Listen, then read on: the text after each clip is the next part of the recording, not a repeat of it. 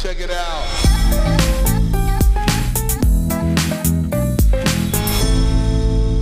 Hallo und herzlich willkommen bei Schaff dich glücklich, der Startup-Podcast für Entwickler. Benny, wie geht's? Hallo Jurek, ich hatte einfach Bock, hier mal den, den Jingle vom Start hin äh, synchron gemeinsam mit dir zu sprechen. Mir geht's gut, mir geht's wirklich gut. Ich habe gar keine jetzt so ähm, Feststellung daran, warum es mir gut geht, aber mir geht's gut. Wie geht's dir? Mir geht's auch gut. Ich kann mich. Ah, ich sage ja eigentlich immer das Gleiche. Ich kann mich nicht beschweren, ne? Kannst dich nicht beschweren und dann Kann kommt irgendwas beschweren. über dann- Wetter oder ja, dass du mal wieder Wetter, in Urlaub warst? Das Wetter scheiße und dann, ah. Nee, ich war nicht im Urlaub. Ich war tatsächlich ganz normal daheim und hab, ja, so normal vor mich hingelebt, weil tatsächlich wir uns nicht entscheiden konnten, ob wir einfach wegfahren sollen. Und jetzt haben wir das halt auf nächstes Wochenende. Halt, ah, schwierig. Nächstes Wochenende kommen eigentlich Freunde am Samstag und die zerschlagen so ein bisschen die Pläne ab. Mal gucken, wie wir das gelöst bekommen. Immer diese Freunde, ey. Ja, die wollen aber, die müssen am Sonntag nach Kempten. Das heißt, es könnte möglich sein, dass wir irgendwie, dass wir das vielleicht kombinieren und schon einen Tag früher in Kempten sind und einfach dort, ja, eine Nacht sind. Mal gucken. Mal gucken. Mal gucken auch, wie Wetter und so. Und alles. Not bad, not bad. Jurek, ganz kurz, wer ist dein Favorit auf die Europameisterschaft? Wer ist denn noch dabei? Es ist noch dabei England, es ist noch dabei Italien, es ist noch dabei Dänemark und noch eine Mannschaft, die mir gerade nicht einfällt. Spanien wahrscheinlich, oder? Spanien, stimmt, genau, exakt. Ja, Könner halt, ne? Ähm, Genau. also ich würde es den Dänen tatsächlich am meisten gönnen. Und ja, genau. Ich gönn's den Dänen. Komm. Aber ich glaube nicht dran. Ah, doch, doch, man muss ja einfach dran glauben. Und deswegen glaube ich daran, dass Dänemark gewinnt. Auch wenn es wahrscheinlich einfach abstrus unwahrscheinlich ist. Wahrscheinlich die unwahrscheinlichste Wahl. Nee, komm, der Verstand, der Verstand sagt, es wird, es wird England. Es wird England. uh, oha, oha. Ja, Und du, was sagst gut. du dazu? Ist, äh, ja, äh, ich, ich, ähm, der Verstand sagt, das wird Italien. Äh, mein Bauch sagt, das wird England. Und mein Wunsch ist Dänemark. so Einfach alles, was die jetzt, alles, was die jetzt mitgemacht haben, die ganze Zeit, äh, das ist denen einfach richtig zu gönnen. Und Dänemark ist einfach ein geiles Land. So, ich mag Land, ich mag Leute, es gefällt mir einfach. Deswegen denen gönne ich es am meisten. England gönne ich es natürlich auch. Aber irgendwie glaube ich, Italien, Italien fährt das Ding nach Hause. Kann gut sein, keine Ahnung. Also solange es schön ist ja, dass die Ukraine rausgeflogen ist, den hätte ich es nicht gegönnt. Alle anderen Mannschaften waren mir egal. Warum? Jurek, das muss jetzt aber hier, Nee, darum muss jetzt ich nicht. eingehen. Muss ich nicht weiter erörtern. Ich glaube tatsächlich, sonst schneiden wir ja wenig im Podcast raus. Und da wurde ich sehr ausfällig. in- Ich weiß gar nicht, ob die letzte Episode oder die vorletzte. Da habe ich tatsächlich Sachen rausgeschnitten, weil ähm, ich wüste, wüste Beschimpfungen verwendet habe. Weil ich im Nachhinein gedacht habe, so, hm, also ja, politisch sein ist alles kein Problem und ich glaube, das machen wir auch häufig in den Sendungen oder in den Sendungen, in den Folgen und lassen es einfach drin. Aber da habe ich so einen Blog von uns beiden tatsächlich rausgeschnitten, weil wir uns sehr stark über manche Sachen geäußert haben, die, ja, die glaube ich, wenn sie so da drin gewesen wären, nicht so 100% gepasst hätten. Ging das, ging das um, die, um diese Regenbogengeschichte mit dem Stadion? Es ging um die Regenbogengeschichte und den Teil, der ist auch drin geblieben, aber wir haben dann Ah, danach okay. noch relativ lang so drumrum palabert Ah, und das war irgendwie okay. nicht so ganz okay. korrekt, glaube ich. Und dann Ja, habe ich mir so gedacht, komm, bevor wir da jetzt irgendwie uns selbst ein Eigentor schießen, lassen wir das weg. Ich glaube, unser falls, Statement der, wurde klar falls, falls äh, Viktor Orban mal unseren Podcast äh, hört und dann irgendwie rauskommt, dass ich finde, dass es das größte Arschloch auf der Welt ist ähm, oder eins der größten Arschlöcher auf der Welt. So, jetzt hast du noch was zum Rausschneiden, Jurek. Das bleibt jetzt einfach drin. Definitiv. Nein, es, war, es war noch, es war irgendwie anders. Aber anyway, ich kann es, krieg's nicht mehr ganz zusammen. Alles gut. So, Jurek, dann starten wir mal direkt rein. Wir haben ja letzte Woche über die Shopify Unite, wie, wie, sagt, wie spricht man das aus? Unite? Passt, oder? Gesprochen. Und eigentlich hattest du noch ein Thema dabei über die neue Geschichte von GitHub, dessen Namen ich jetzt schon wieder vergessen habe. Das war Äh, mein Auto- Link der Woche. Oder mein eigentlicher Auto- Link der Woche. Copilot. Copilot, Dankeschön. Und darüber wollten wir heute sprechen und ich habe richtig Bock. Ja, wir hatten tatsächlich noch ein Thema und dann ist noch ein neues dazugekommen. Und zwar Also, haben wir hey, Stoff ohne Ende. Stoff ohne Ende. Und zwar das andere war Photosharing, wo Ja, ich einfach genau. nochmal jammern wollte. Und Komm, wir fangen damit an. mit dem Jammern. Ja. Ja, also, Photosharing, wo soll ich anfangen? Ähm, also, wir hatten ja für alle, die, die, sage ich mal, uns nicht von Anfang an zuhören, ich glaube, das war tatsächlich in den ersten Folgen relativ häufig Thema. Ähm, wir hatten mal die Idee, eine Photosharing-App zu bauen, die es ermöglicht, Daten auf eigenen Servern zu hosten und die UI wird von uns gehostet. Und die Idee finde ich bis heute cool. Und tatsächlich ist es daran gescheitert, dass es zum einen halt relativ teuer gewesen wäre. Also wie hätten wir damit Geld verdienen können? Wir hätten es halt relativ teuer machen müssen, damit weil es halt auch einfach viel Arbeit ist, das sozusagen richtig zu machen. Und dann war eine riesen Challenge irgendwie, wenn du Daten hast, die nicht, sage ich mal, direkt vom Handy kommen, sondern irgendwie aus einer Spiegelreflex und sind irgendwie RAW oder selbst Hike, also was iPhone Standarddaten sind, ist halt irgendwie schwierig. Dann die vollen EXIF-Daten da irgendwie auslesen, ist auch ein Nightmare. Anyway, wir haben das Projekt eingestampft, weil es war uns zu kompliziert und die App hat nie funktioniert richtig. Und wir hatten sozusagen einen sehr hohen Anspruch, weil wir gesagt haben, es muss ja genauso gut sein wie Apple Photosharing und Google Photosharing und eigentlich ist das Problem ja gelöst. So, und immer wieder komme ich zu dem Punkt zurück, dass es nicht gelöst ist. Weil ich immer wieder, ja, irgendwie es einfach nicht geil finde. Also, selbst ich teile, wir haben ein gemeinsames Album, meine Conny und ich, und wir teilen da Fotos rein. Die sind nicht chronologisch sortiert. Wo ich mir so denke, so, ey, was macht ihr eigentlich den ganzen lieben langen Tag? Das ist irgendwie so, das ist sogar, wir sind in einem Apple Family Account und ich denke mir so, und immer sind die Fotos komplett durcheinander. Da stimmt gar nichts, hinten und vorne nicht und ich verstehe nicht, wieso. Genau, und das ist absolute Frustration bei mir und eigentlich denke ich mir so, es müsste doch eigentlich einfach sein, aber dieses eigentlich einfach ist einfach nicht wahr und ich verstehe nicht, wie wirklich, also wir haben ja das dann auch häufiger Feedback bekommen, dass es dafür eben fertige Lösungen gibt und dass es ja alles funktioniert und alles super ist. Ich finde, es ist halt alles andere als super. Und ich wollte jetzt einfach da nochmal deine Meinung zu abfragen. Inwieweit du tatsächlich Fotos teilst oder wie teilst du zum Beispiel mit Sarah Fotos oder macht ihr das einfach nicht oder sagt ihr, ja gut, das ist halt, wenn dann per WhatsApp und Qualität spielt dann eh keine Rolle. Und mal ganz abgesehen von Qualität, weil das ist bei Apple Photosharing auch nicht richtig. Also da wird, glaube ich, auf 2000 Pixel gecroppt, was ich auch schon irgendwie schwierig finde. Ja, gut, also gut, dass du fragst. Also wir äh, persönlich unter uns Fotos sharen, richtig, richtig scheiße machen wir das über, über WhatsApp. Oder ja genau, über WhatsApp, ähm, teilweise über ähm, Google, was richtig unnötig ist. ähm, mit, mit der iCloud tatsächlich Fotos zu sharen, damit habe ich jetzt persönlich keine Probleme gehabt. Fand ich auch gut, so Alben zu teilen. Habe auch gar nicht darauf geguckt, wie sehr die gecroppt werden, die Bilder, und wie viel, wie viel Qualität da am Ende des Tages dran ähm, verloren geht, weil ich auch immer eine Sicherung auf einer externen Festplatte habe, was aber auch komplett scheiße ist. Und was daran das Positive ist, ist, ist tatsächlich genau mein Thema momentan. Ähm, was mir da jetzt aber im Laufe ähm, der, der Monate aufgefallen ist, eine Sache, die, die unsere, also die Media jetzt für meinen speziellen Case auf jeden Fall fehlen würde, ähm, ist das Teilen von Videos, weil es doch wirklich ähm, ganz, ganz viele Videos äh, von mir und uns sind, die ich total wichtig finde äh, zu behalten und zu teilen. So, das ist mir erst äh, vor ein paar Wochen quasi so richtig bewusst geworden, dass das tatsächlich mit das Wichtigste ist, neben den Bildern. Ähm, genau, und äh, was, was Media angeht, ähm, war ein Painpoint von mir noch, dass es für den, für den, also nicht nur die Komplexität ähm, der, der Entwicklung der App ähm, über die verschiedenen Bildformate etc., sondern auch noch die ganze Einrichtung über AWS etc., was ich fand, was du ähm, einem normalen User nicht zumuten solltest. So, das war noch ein, ein Painpoint von mir, eben diese Einrichtung.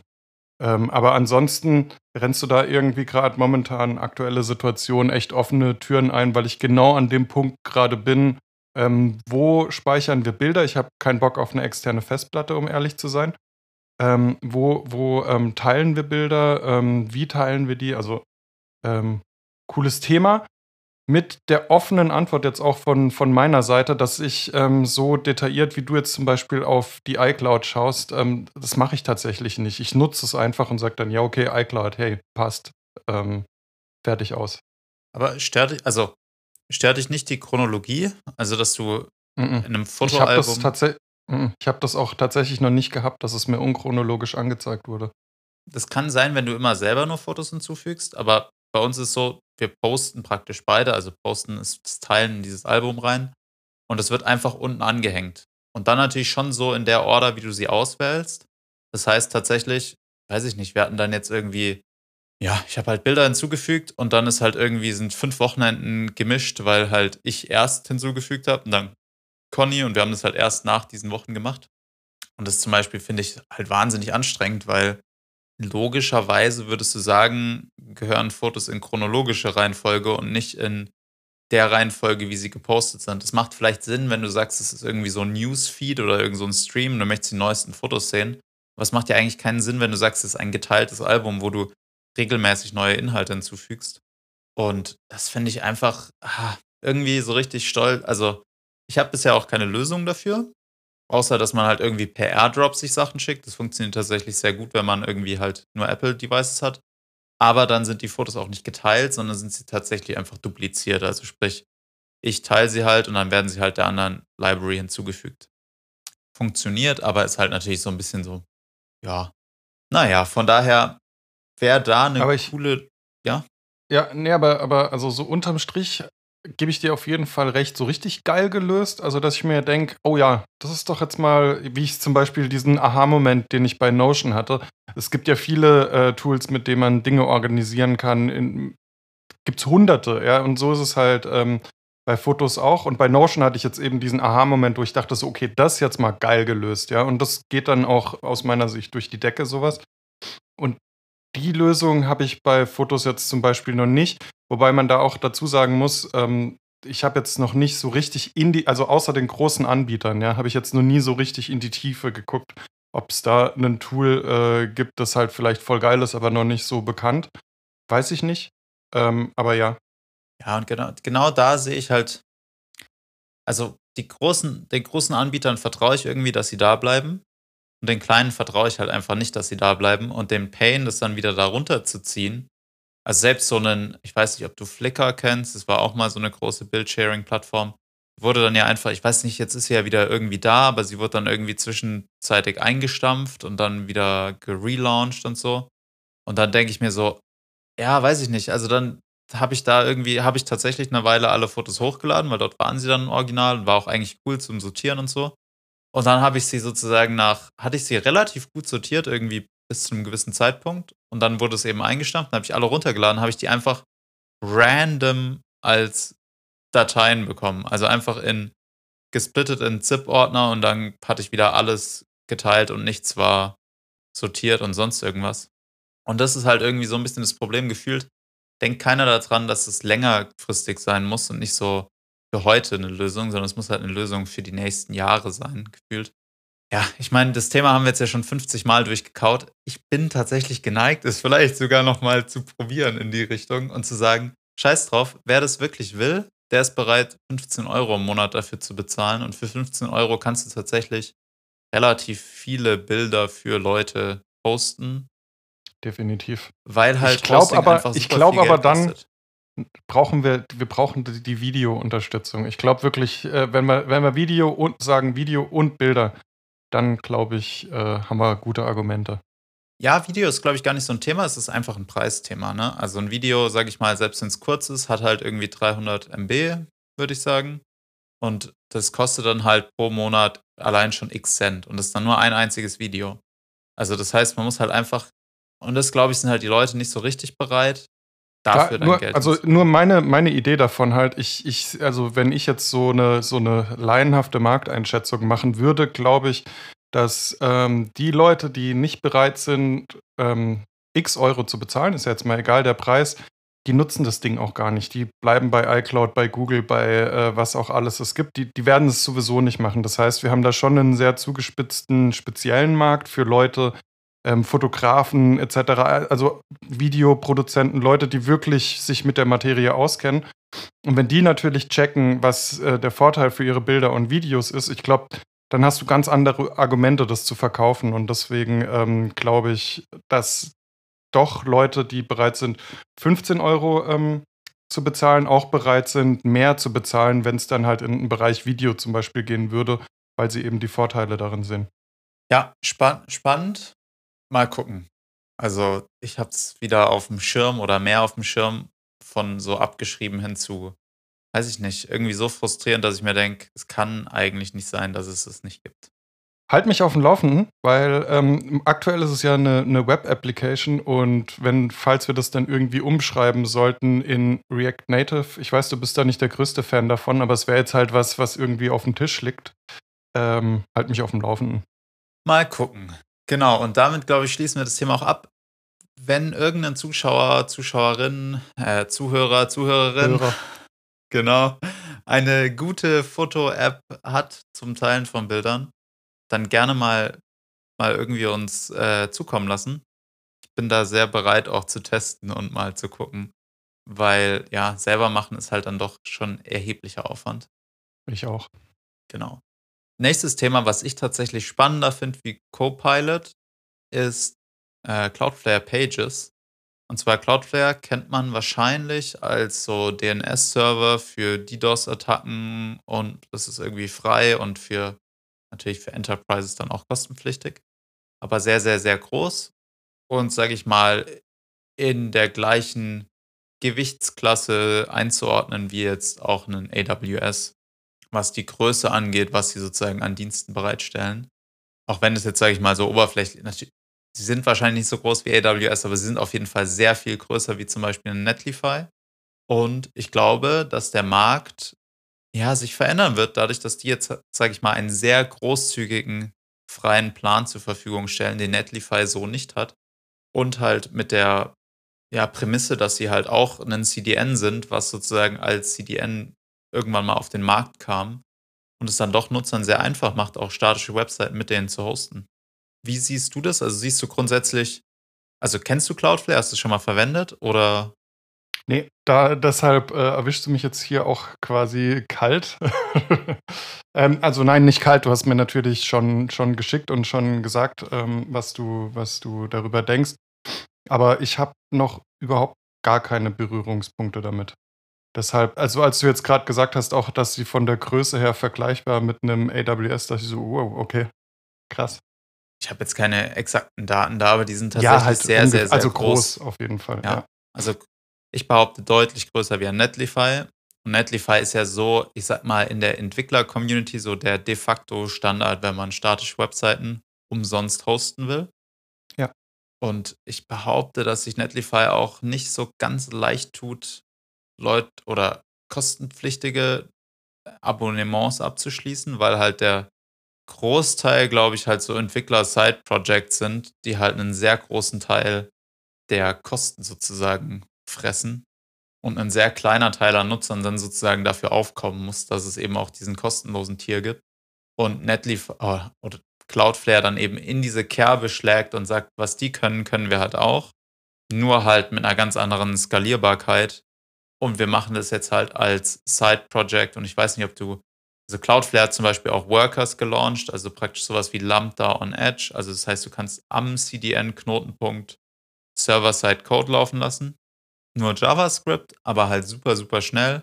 Haben dazu dann auch so eine Key-Value-Store-Datenbank gepackt. Also irgendwie richtig geil. Und das verwenden tatsächlich relativ viele. Und ich glaube, dass sie da tatsächlich ja jetzt ein Produkt auf den Markt, oder was heißt auf den Markt, halt nachgebaut haben, was ihrem Klientel schon sehr nahe kommt. Und für uns, also jetzt mal wieder sozusagen für Schaff dich glücklich gesprochen, wir hosten ja gerade unsere Schaff dich glücklich Seite auf Netlify und ich würde es tatsächlich gerne zu Cloudflare umziehen, weil wir dann, dort kannst du kostenfrei andere Nutzer hinzufügen, die sagen, wir binden ja, unser Pricing ja. nicht an nicht an Personen oder irgendwie zu sagen, ja, ab drei Personen kostet es dann halt gleich irgendwie 1000 Euro, wo ich mir so denke, so, also woher greift ihr die Zahlen und wieso soll es jetzt so teuer werden? Sondern die machen das Pricing an was anderem fest. Ich weiß gar nicht an was. Ich glaube, wenn du dann zusätzliche Funktionen haben willst, aber tatsächlich nicht an der Teamgröße und das finde ich eigentlich sehr gelungen. Finde ich ein auch bisschen gut. so. Ja, ja, definitiv. so wie es AWS halt auch macht. Du zahlst zwar für eine Nutzung, aber du zahlst nicht dafür, dass du ein großes Team hast. Ja. Ja, ich bin, ich bin sofort bereit, lass machen. Genau. Ja, nee, weil, weil es hat mich tatsächlich bei Netlify schon aufgeregt, dass wenn ich irgendwelche Änderungen äh, vornehmen will und der, der Bildprozess oder sowas nicht funktioniert, dass ich dann quasi mich an dich wenden muss, weil wir halt, weil nur du quasi da die, also ich finde es super.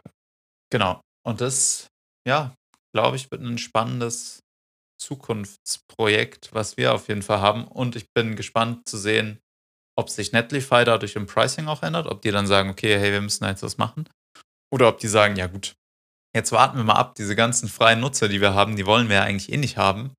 Lass die doch mal alle schön zu Cloudflare wandern, die sollen doch mal dafür bezahlen.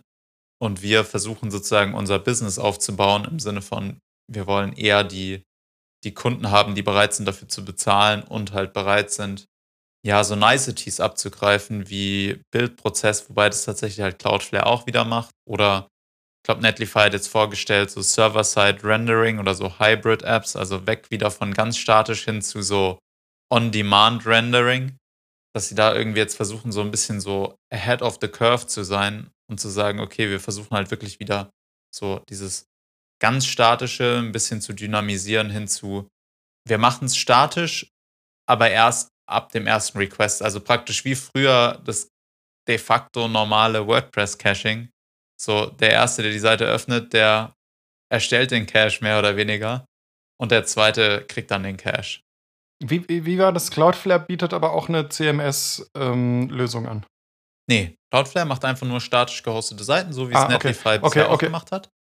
Nee, weil, weil die, die Nachricht, äh, die du mir geschickt hast, damals eben, also vor ein paar Tagen über Cloudflare ähm, etc., da war, glaube ich, noch was mit einem CMS. Ich glaube, ich habe das durcheinander gebracht, weil was du mir, weil, weil eben, was du jetzt halt gesagt hast, auch die ähm, Lücke, die Netlify hat. Netlify hat ja auch Netlify äh, CMS. Und da habe ich jetzt vor kurzem mal ein YouTube-Video angeguckt. Äh, das sieht schon echt schick aus, auch mit 11T, also wirklich sehr, sehr simpler Workflow und in einer Stunde aufgebaut etc. Ich glaube, das könnte tatsächlich auch noch so eine Lücke von, von Netlify sein. Ja, da haben die viele Sachen, haben das CMS, da hatten sie auch mal so einen Online-Store und so. Die hatten relativ viel, aber irgendwie haben sie das dann alles wieder so ein bisschen so vernachlässigt bzw. eingestampft und damals gefühlt gebaut für Smashing Magazine. Also die haben einen Online-Store, der auf Netlify basiert, die haben das CMS, was auf Netlify basiert und aber gefühlt wurde es halt dafür gebaut und jetzt ist es irgendwie so in so einem Maintenance-Mode gelandet. Und aber klar, der Ansatz super spannend, einfach einen CMS auf Git bzw. GitHub aufzubauen und dadurch halt einfache Versionierung möglich zu machen, einen Workflow möglich zu machen, der ja eigentlich auch einem Publisher sehr gut liegt. Also ich glaube ich glaub nicht, dass die, dass die verschwinden werden. Ich glaube, die haben schon wirklich eine, eine, eine sehr gute Idee von dem, was sie wollen ohne jetzt zu wissen, was sie wollen. Ich weiß es tatsächlich nicht.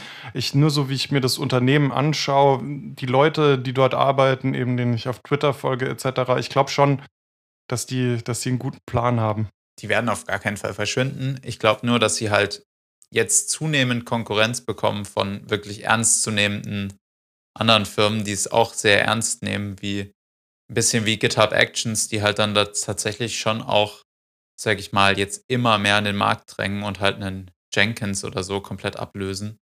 Das heißt komplett ablösen, aber zumindest da eine, oder insgesamt diese Cloud CI CD-Lösung. Ich, ich, ich, würde, ich würde schon sagen, also zumindest für mich in, äh, in, in, in den Kreisen, in denen ich mich bewege und ich, ich nutze ja Jenkins jetzt nicht, ähm, also bin kein Jenkins Power-User oder so, aber überall, wo ich gearbeitet habe, ist Jenkins halt Geschichte seit GitHub Actions.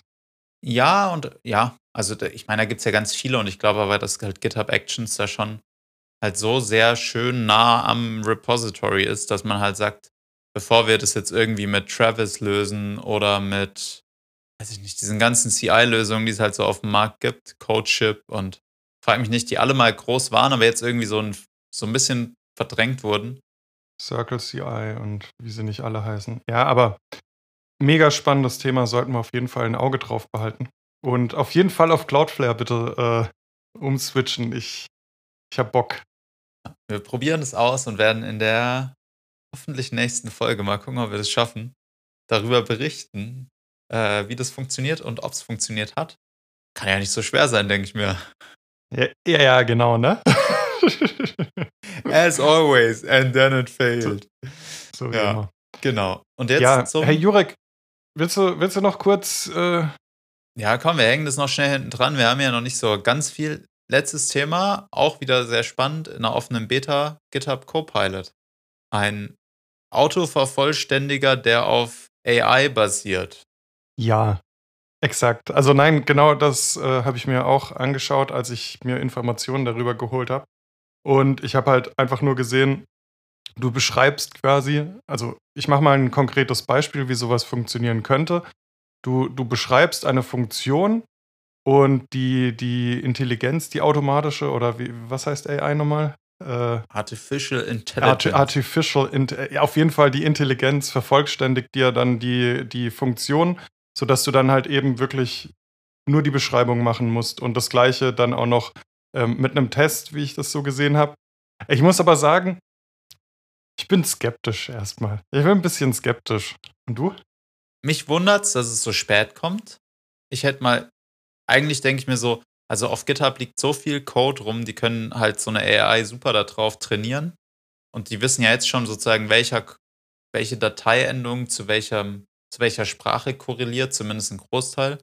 Und ich glaube, dass es praktisch auf in Zukunft die normalen Autovervollständigungen, also jetzt sage ich mal, in JavaScript so eine typische Map-Funktion, du möchtest über irgendein Objekt sozusagen oder aus irgendeinem Array ein neues Array erstellen. Da wird halt hier das irgendwie das Map vervollständigt. Aber ich sag mal, wenn du jetzt einen, einen Social Twitter Login baust, ja, und du hast halt irgendwie eine Funktion die fängt halt irgendwie immer ähnlich an, weil du halt diese Twitter API da irgendwie anbinden musst. Wie geil ist es, wenn du einfach dann mit einem Tab die komplette Funktion hast, die dir einen Twitter Login baut halt noch sagt, hier und hier musst du bitte noch deinen API-Key einfügen, dann funktioniert's. Dann finde ich, ist es halt schon krasser, wie in Stack Overflow die Antwort mir rauszusuchen. Weil ich sag mal so, ist der heutige Workflow. Du suchst sozusagen Twitter äh, Social Login oder so, JavaScript und dann noch irgendwie die Library, die du dazu verwendest. In Zukunft wirst du es halt nicht mehr tun, sondern die AI wird halt wissen, okay, du bist, du verwendest folgende Frameworks. Ähm, du möchtest jetzt hier gerade diesen Twitter-Login bauen, fängst irgendwie die Zeile Code an und dann sagt er, kannst du Tab drücken und dann vervollständigt er dir einfach den kompletten Code und dann hast du halt die Funktion fertig. Also, ich sag mal, das. Also wenn das, wenn das so geil funktioniert, müssen wir auf jeden Fall alle Entwickler darauf achten, das erstmal nicht den Arbeitgebern äh, mitzuteilen, dass es sowas gibt. du kannst erstmal für 10% äh, deiner Arbeit 100% äh, Gehalt bekommen. Nein, also wenn es so funktioniert, finde ich es find ich's richtig geil. Ähm, die, weißt du, den Gedanken, den ich da habe, ist der, ähm, auch wenn ich es bei, bei Stack Overflow oder so rauskopiere, trotzdem habe ich immer noch so das Gefühl, ich bin, ich bin drin in dem, was ich da gerade gemacht habe.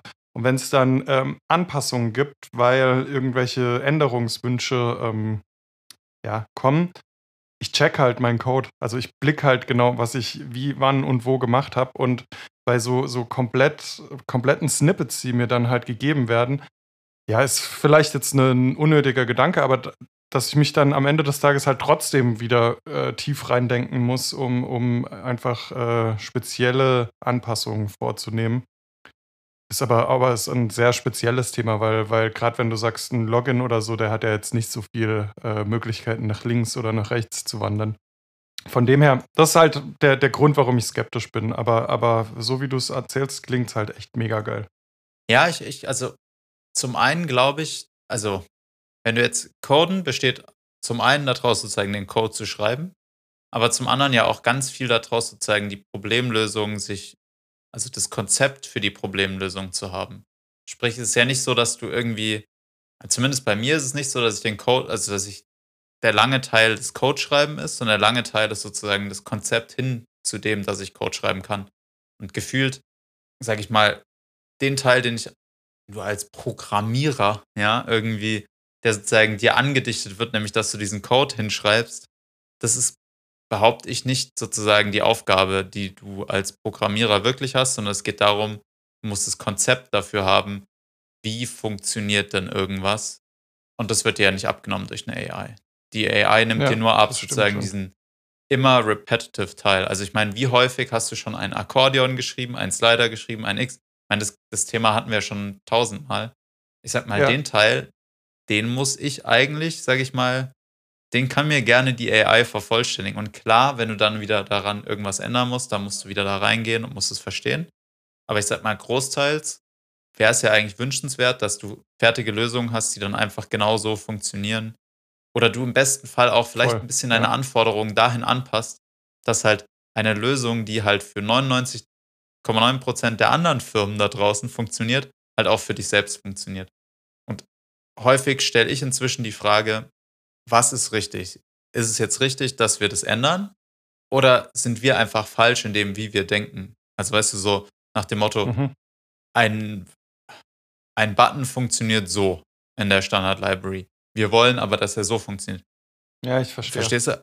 Äh, sind wir, machen wir jetzt hier gerade, also können wir schon machen, ne? Aber das machen, also das ist der Standard. Es macht halt niemand. Also uns wird Gründe haben, warum es Es wird niemand Gründe macht. haben also können und wir manchmal nicht muss unsere, man, ja, genau, manchmal muss man nicht jeden Grund hinterfragen, sondern manchmal sollte man einfach akzeptieren, was der, was der gegebene Standard ist und halt auf ganz verschiedene Sachen. Also nicht nur auf das, sondern halt auch, ich sag mal, auf so ganz, auf komplexere Probleme, ja, wie, weiß ich nicht, einen Checkout-Prozess in Shopify, ja. Nee, den verändern wir einfach nicht. Der bleibt genau so, wie er ist. Und das ist auch schön, ja, dass er ja, so ist. verstehe. Den Ja. verändern wir nicht, weil wir denken, dass wir es besser können, sondern es hat diese vier Schritte und die vier Schritte, die hat Shopify, gibt die jedem einzelnen Shopify-Kunden vor. Und wir werden uns dem jetzt nicht widersetzen und deswegen irgendwas anders machen. Und eigentlich finde ich das ein sehr refreshing an oder einen sehr schönen Ansatz, einfach auch mal zu sagen, wir akzeptieren, was vorgegeben wird, auch wenn es so ein bisschen diesem typischen Entwicklertum widerspricht, weil man immer gerne was eigenes, Neues machen will und nicht wiederverwenden will, was schon da ist. Und das ist sicher auch für manche Sachen richtig, dass man einfach Sachen hinterfragt und sagt, hm, vielleicht nicht ganz richtig, aber Nee, ich gebe dir, ich geb dir da schon recht. Also ich, ich werde der Sache auf jeden Fall eine Chance geben. Genau, von daher kann jeder installieren. Ich glaube, es ist ein, einfach eine VS Code Extension. Super easy zu installieren und ist sicher noch in den Kinderschuhen. Also ist jetzt noch nicht so, dass, dass du das Coden jetzt nicht mehr können musst und nur noch Konzept machen musst und dann schreibt die AI dir Code. Soweit sind wir noch nicht. Aber ich glaube, niemand muss davor Angst haben und ja, lieber nutzen, sich dem Ganzen offen entgegenstellen. Es wird nicht in die andere Richtung gehen, sondern eher immer mehr werden. Von daher, So ist es. Jurek, Links der Woche. Links der Woche, äh, bei mir eine Lampe fürs Camping von Fatboy. Ich packe sie einfach in die Beschreibung, ich schicke dir den Link dazu. Es ist eine Lampe, die wie so ein Lampion macht super atmosphärisches Licht. Wer irgendwie häufiger jetzt abends auf dem Balkon sitzt, im Garten sitzt, kann ich sehr empfehlen. Sehr cool. Und ich habe mich spontan umentschieden und würde das YouTube-Video von Kevin Powell, wo er eben das Netlify CMS mit 11T kombiniert nutzt, als Link der Woche nehmen. Sehr cool. Und damit vielen Dank fürs Zuhören und